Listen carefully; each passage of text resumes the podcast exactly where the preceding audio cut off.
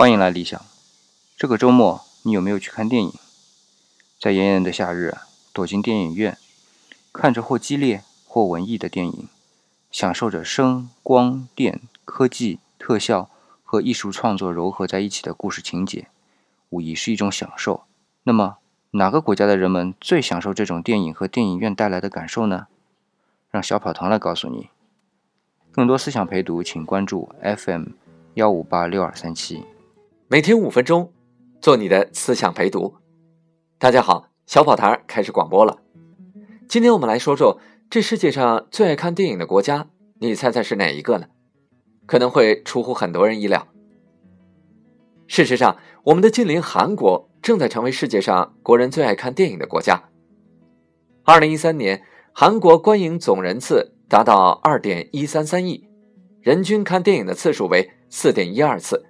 首次超过了美国、澳大利亚和法国，位居世界第一。而在中国，这个数字呢还不到一次。我们再来看看2013年韩国电影上映的情况，也很有意思。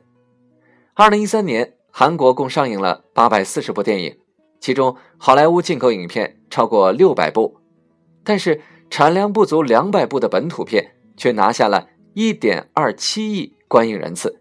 市场份额超过百分之六十。不仅如此，好莱坞的溃败还明显体现在二零一三年的韩国年度票房排行榜上，前十名中只出现了一部好莱坞影片，就是《钢铁侠三》，而且排在第四位。也是在二零一三年，韩国导演在好莱坞展现出了极强的存在感，金智云。与阿诺·施瓦辛格合作西部片《背水一战》，朴赞玉邀请尼可基德曼出演悬疑片《斯托克》，以及奉俊昊的科幻大片《雪国列车》等等，每一部都成为话题之作。在韩国本土，以出生于1963年的朴赞玉和出生于1969年的奉俊昊为代表，活跃着一派“三八六”世代导演。什么是三八六世代呢？它是指目前活跃在韩国各界的举足轻重的一批中坚分子。三八六世代这个词语出现在上世纪九十年代，当时这批人基本上都是三十多岁，他们都是上世纪八十年代上大学，上世纪六十年代出生，所以简称为三八六世代。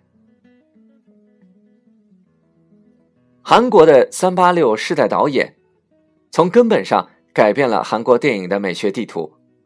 政治压抑的国家分裂和独裁统治的伤痛，通过这些人的电影得以消解。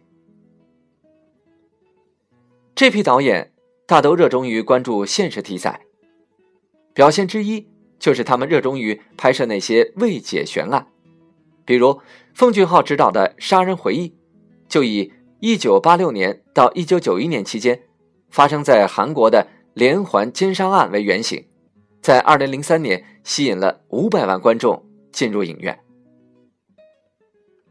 之所以如此青睐现实题材，说到底还是因为三八六世代导演大多是在对抗美国支持的汉城军政府的统治下成长起来的，他们的电影充满了对掌权者的不信任，比如二零一一年。李圭满以韩国历史上三大悬案之一的青蛙少年失踪案为原型，拍摄了电影《孩子们》。当时，李圭满就曾经公开表示：“我相信那些孩子是被谋杀的，还有太多这样的案子，由于调查过程中的各种原因，并没有被彻底的揭露出来。”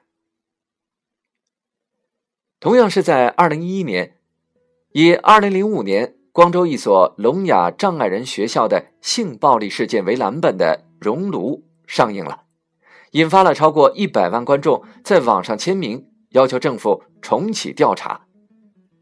案件最终得以重审，韩国国会也颁布了加强对未成年人性暴力犯罪处罚的《熔炉法案》。如此强大的影响效应，甚至被评选为当年韩国十大法律新闻事件之一。其实并不是每个韩国导演心中都有一个侦探梦，他们的心声也许借由导演黄东赫、在熔炉的结尾说了出来。他说：“我们一路奋战，不是为了改变世界，而是为了不让我们被世界改变。”正是这样的信念，这样的奋斗，才不仅让韩国民众热衷去关注本国的影片，使韩国成为最爱看电影的国家，更使得韩国电影在全世界独树一帜，分外耀眼。今天我们在讨论韩流，焦点绝不仅仅只停留在韩剧和 K-pop 上。人们开始发现，韩国的电影产业已经成为了这个国家最伟大的现代文明成就。好了，小跑堂的广播今天就到这儿，每天五分钟，做你的思想陪读，我们明天再见。